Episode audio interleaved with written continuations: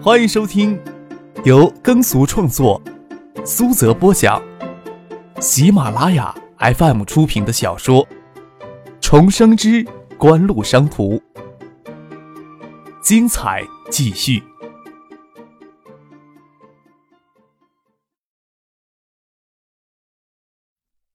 第四百七十八集。这么庞大的计划，半天的讨论时间是远远不够的。孙尚义、葛建德、叶剑兵对整个计划还有很多的疑问，这些疑问得不到解决，他们怎么可能掏钱出来呢？没有孙尚义、葛建德的注资，就没有足够的资金去启动这项计划。孙启谋回头看了一眼，见他父亲走在后面，还有堂叔葛明德以及叶剑兵都围坐在邵志刚与张克的小叔张志飞走路，还在不断的讨论生意上的事情。脑袋无力的折下来，都是事业世上的一群怪胎。他永远都不明白，在财富的背后添加一个零有多大的意义。张克很无奈，走路离小叔他们远远的。杜飞却很兴奋，能参与如此宏大的商业计划当中，哪怕作为一个旁观者，演技也会得到极大的提高。他就像小尾巴一样，坠在后面听前面人讨论。梁军先去橡树园员工餐厅安排晚餐的事情，其实也不用梁军特意过去。销售员那边知道张克也会一起用餐，赵鹏就亲自留下来安排晚宴。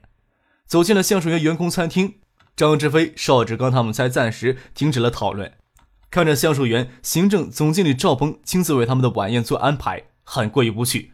张志飞邀请他一起留下来用餐。这餐毕竟是世纪锦湖的晚宴，饭桌上他们也会按耐不住讨论计划的细节。就算赵鹏再殷勤。张克都不便让他直接一起用餐，张志飞开口就不同了。他不仅是世纪锦湖地产集团的董事长，也是张克的堂叔，这种事情也只有他开口说。锦湖发展到今天，短短三年时间里，也着实冒出几名后起之秀。像管理上有赵鹏、姚坚，技术上有丁春建、于博洋，他们与梁军一样，都非常年轻，走出了社会工作没几年。就有极为出色的悟性与才华，当然，他们能出头与锦湖极为包容用人制度有关。很难想象，在传统的企业里面，他们能这么迅速的走到现在的岗位上来。有张克这个怪胎在，赵鹏、姚坚、丁春建、于博让他们冒出头，在锦湖内部倒是变得非常容易理解。张之飞、邵志刚、盛清他们对此也没有什么费解的地方。不要说梁军了。就算杜飞现在出手拿一千万去投资开公司，第一笔投资项目就是花六百万开网吧，他们也没有去质疑杜飞有没有这个能力。模范的作用真的很重要。虽然赵鹏、姚谦等等一批年轻人走上重要岗位，有时候会因为经验不足，免不了会犯一些小过失，但是他们给整个锦湖体系带来远比同行业超出太多的活力与拼搏精神。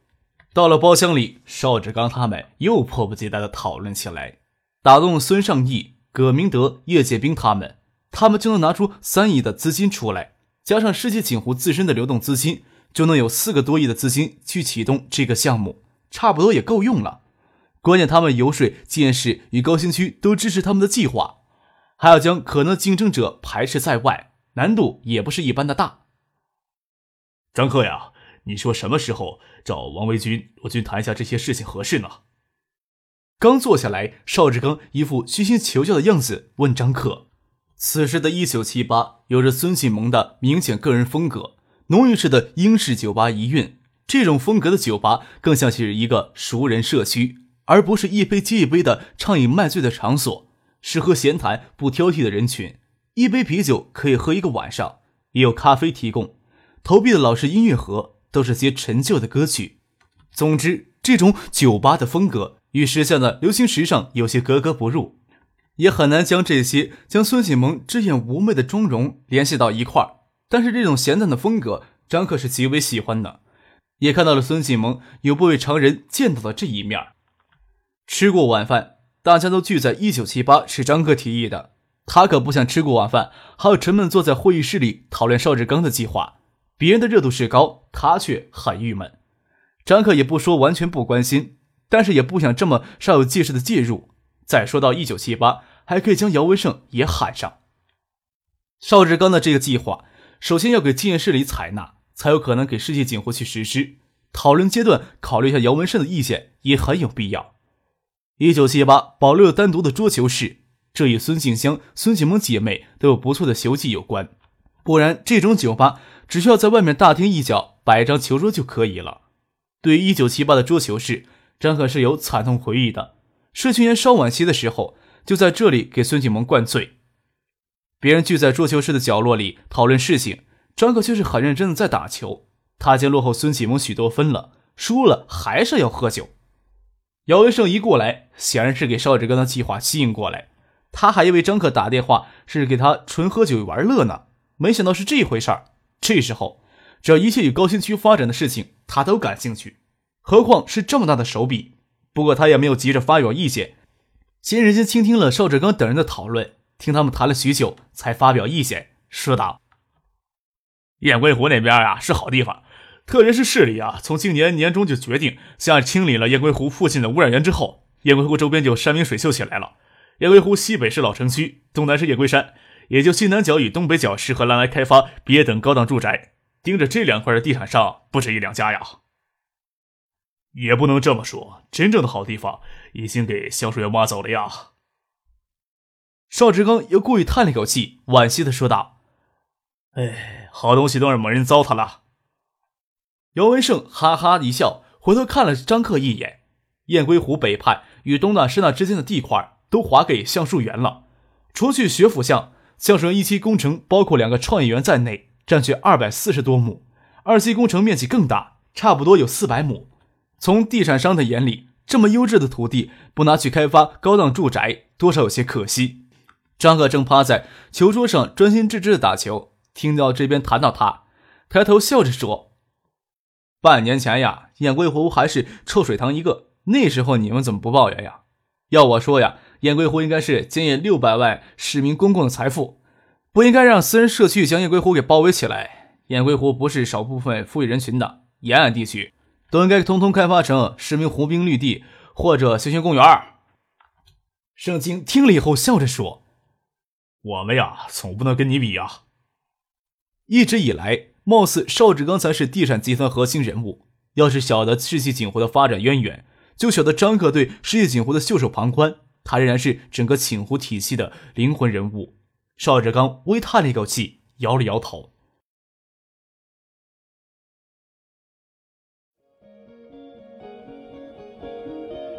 您正在收听的是由喜马拉雅 FM 出品的《重生之官路商途》。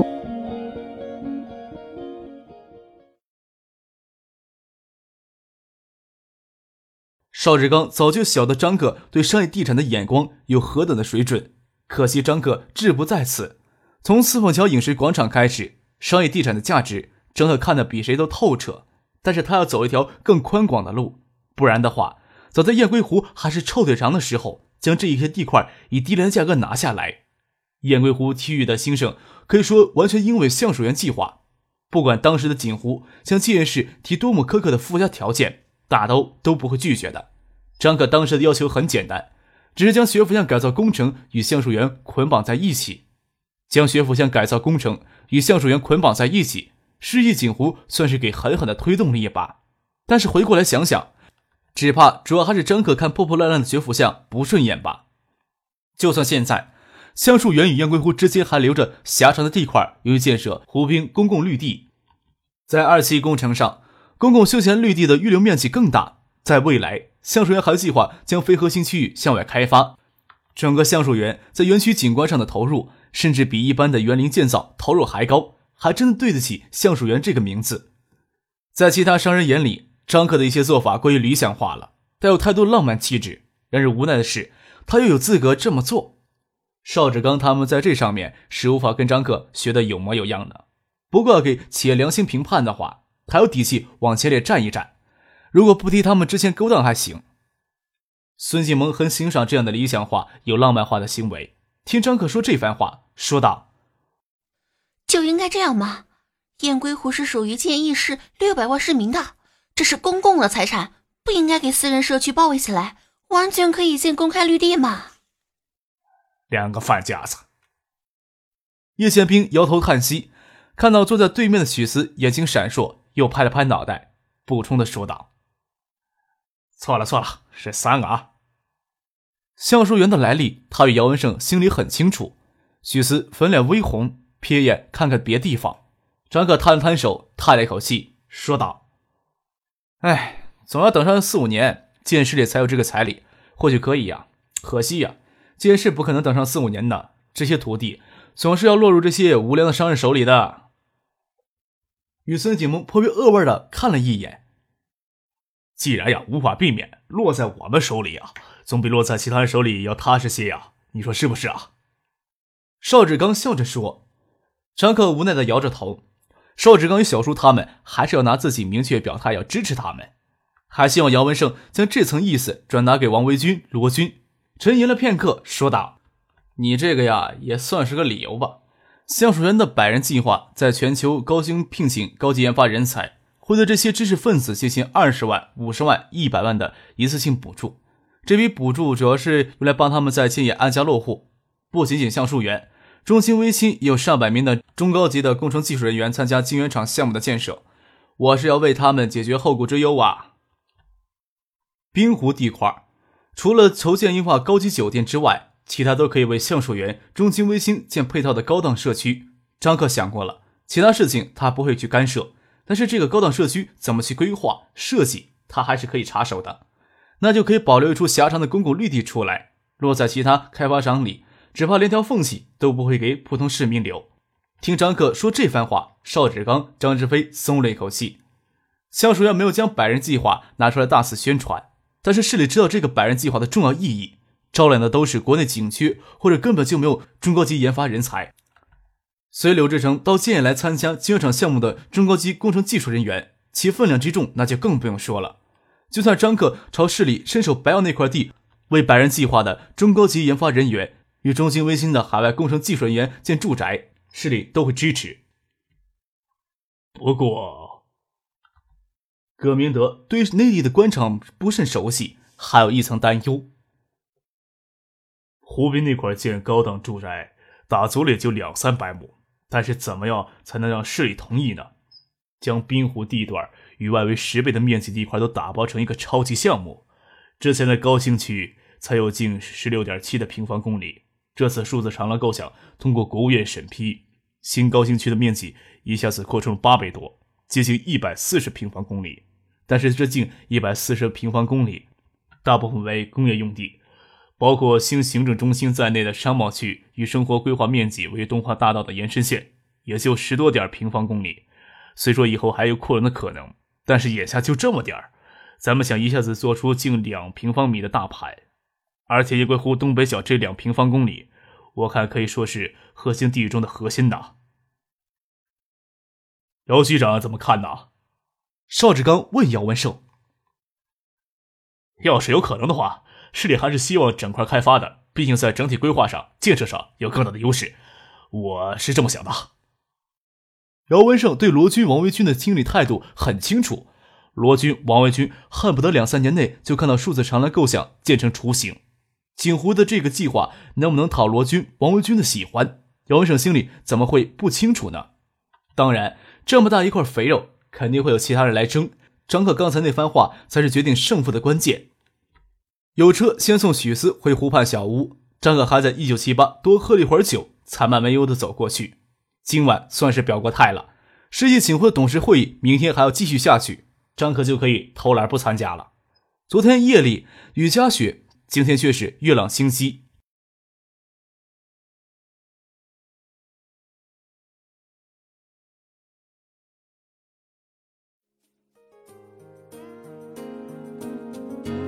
听众朋友，本集播讲完毕，感谢您的收听。